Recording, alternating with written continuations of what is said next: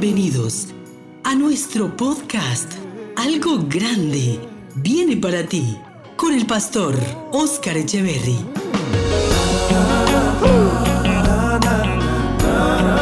Tiempos de edificación, fortaleza y transformación espiritual.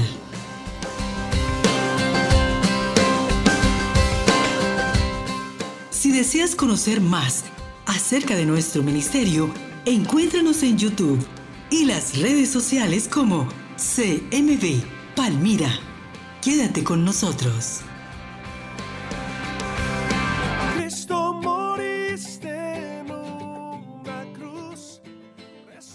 Ha comenzado el nuevo año y con ello los desafíos, los retos que implica estrenar un nuevo año y algo tiene que ver siempre cuando comenzamos, en este caso un mes, un año, que es por supuesto mucho más importante, porque son 12 meses, un año es el conjunto de 12 meses, y son 366 días que hay durante, ya, ya nos gastamos uno, 365 días que hay por delante y necesariamente eh, se necesita aterrizar mucho nuestro proyecto espiritual.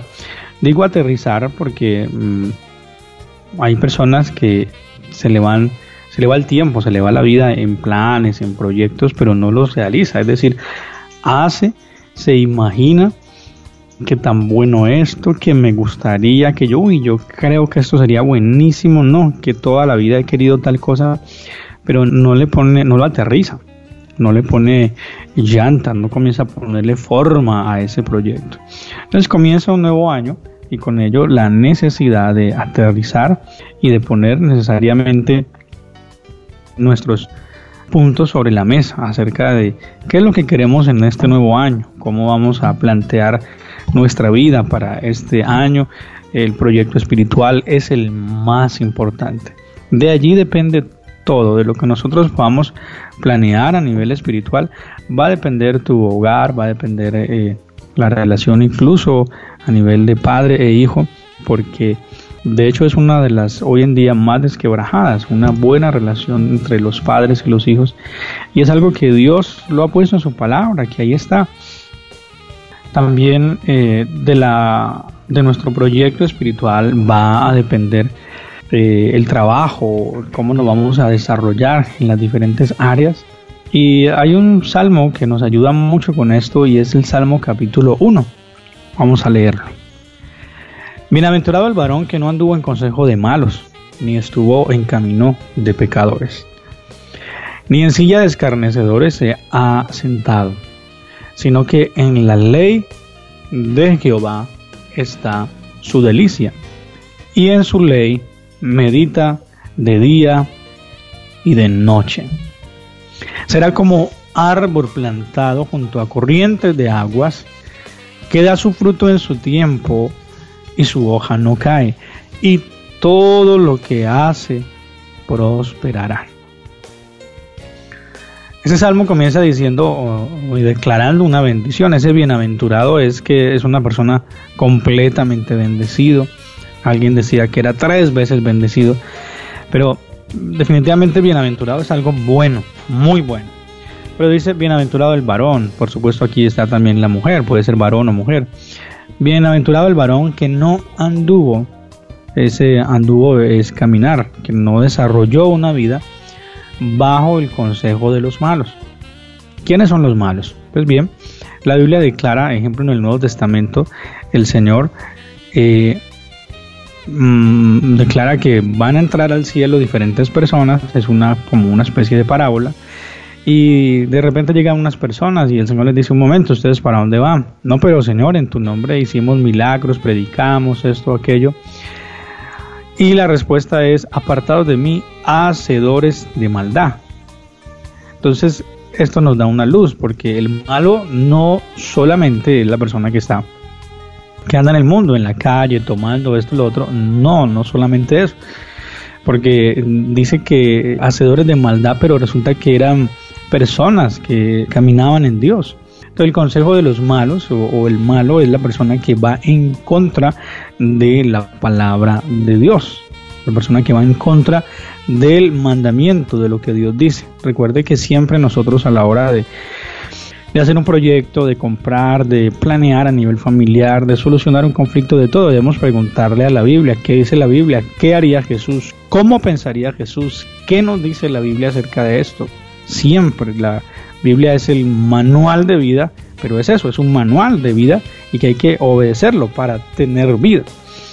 Y el ejemplo por excelencia, la medida correcta siempre es el Señor Jesucristo. El consejo de los malos dice, usted va a plantear su proyecto de vida, muy bien. Entonces, retire de sus oídos, retire de su vida el consejo de los malos. ¿Cómo identifico el consejo de los malos, pastor? Los malos o, el malo es el que va en contra de la palabra de Dios. Siempre, recuerde, nuestra medida exacta es Jesús y el manual de vida es la Biblia. Lo que esté de acuerdo a la Biblia y lo que esté de acuerdo a la persona de Jesús es correcto. Lo que va en contra de eso, ahí hay consejo de malos. Ni estuvo en camino de pecadores. Bueno, el camino de pecadores es, la senda, es la ruta por donde van los pecadores. Aquí cuando habla de los pecadores, eh, es la gente que va de continuo al pecado. Entonces, ¿qué camino es el de los pecadores? El camino de, de disfrutar, así vaya en contra de la ley de Dios. El camino del pecador es el camino de que no me interesa nada, me interesa solo mm, disfrutar o le interesa las ganancias deshonestas o le interesa solamente sentirse bien o agradar a los demás. Ese es el camino del pecador. Oye, ¿usted por qué fuma? ¿Por qué toma? Eso le hace daño a su cuerpo. No, no me interesa. Eh, a mí me gusta. Oye, ¿usted por qué engaña a su mujer? No, usted cállese, yo veré. es el camino del pecador. ¿Usted por qué hace eso? Si mire que lo pueden vender a la cárcel, ay, a mí déjeme quieto, yo veré. Además aquí me gano esta plata, lo otro. Ese es el camino del pecador, que hace cosas así estén en contra de su cuerpo, de su hogar, en, contra de la voluntad de Dios, en contra de la ley, lo que sea, pero lo hace ¿por porque le gusta y porque le trae algún bienestar. Y igual manera, ¿qué hay que hacer con el camino de los pecadores? Huir correr, alejarse del camino de los pecadores. Vamos en dos. El consejo de los malos, sáquelo. Hermana, no permita que venga el malo. Usted tiene un problema de hogar y viene alguien, puede ser cristiano, y a decirle, no, eso no pasa nada, saque ese hombre de su vida, mire, hay otro, venga, yo le presento un amigo. Ese es un consejo de los malos. Quiere decir que esa persona no anda bien, sáquela de su vida.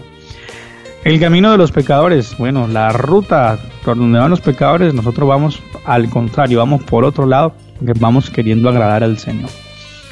La silla de escarnecedores. Antiguamente decían que la silla de escarnecedores era la silla del cine. No, eso no tiene ninguna ninguna eh, interpretación allí que nos lleve a Dios.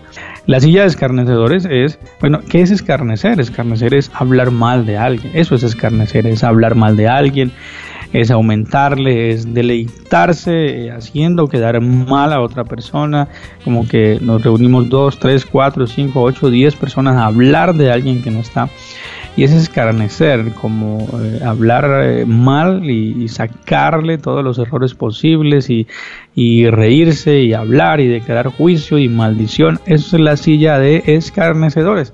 El Señor Jesús fue escarnecido. ¿Qué decían de él? que iba a ser el rey de los judíos, es decir, que se metía en la política, el Señor Jesús no se metió en nada de eso, decía que echaba fuera a los demonios por Belcebú, le inventaron un montón de cuentos, de historias, de cosas equivocadas. Y el Señor que hizo siguió su ruta. La silla de escarnecedores no es para nosotros, no es para usted y para mí. En este nuevo año que queremos vivir de acuerdo al Señor, no se siente allí. Ahora no es buscar cuál es la silla, serán las sillas azules, pastor, serán las rojas, serán las sillas de panadería, cuáles serán. No, es el sentarse en una conversación donde haya esto, donde se esté escarneciendo a alguien. Por eso habla de la silla de escarnecedores. Entonces, es gente que le gusta el escarnecer. Todo lo que la Biblia dice es no, no se siente ahí, no es la silla roja ni la azul, sino ese círculo de personas, pueden ser sus compañeros de trabajo, compañeros de estudio, puede ser familia, que les gusta hablar de otras personas, sobre todo pues hablar lo malo. La Biblia dice, no, no se siente allí, así le toque, eh, bueno diría yo, quedar separado o hágase a un lado o córrase de ahí, quítese, no preste su oído a esto, porque en algún momento usted va a querer entrar en la conversación. Entonces dice, ni en silla de escarnecedores se ha sentado. Ah, pero que no tengo con quién más charlar, no tengo con quién más hablar, sí, pero si eso te hace daño, pues hazlo a un lado. Vamos en tres. Cuidarse del consejo de los malos, no estar en el camino de los pecadores, retirarse de la silla de escarnecedores. Y entonces ahora viene el otro lado. Entonces, ¿qué hago? Sino que en la ley de Jehová está su delicia. La ley, hasta aquí, donde leemos los salmos, la ley hasta ahí era todo la Torá, el Antiguo Testamento. Y era costumbre de las personas, aunque no la tenían así como nosotros tenemos la Biblia en papel, y no, era muy diferente. Pero era costumbre de las personas meditar, leer la Biblia, sentarse a, bueno, lo que había de la Biblia, a meditar. Para nosotros viene a ser lo mismo, deleitarnos al, al estudiar la palabra, al meditar, en, al pensar en, en versículos de la Biblia, en historias de la Biblia, en narrativas que hay en la escritura, en la historia que está ahí en la Biblia, en deleitarnos. ¿Y que deleitarse? Pues sencillamente disfrutar eso.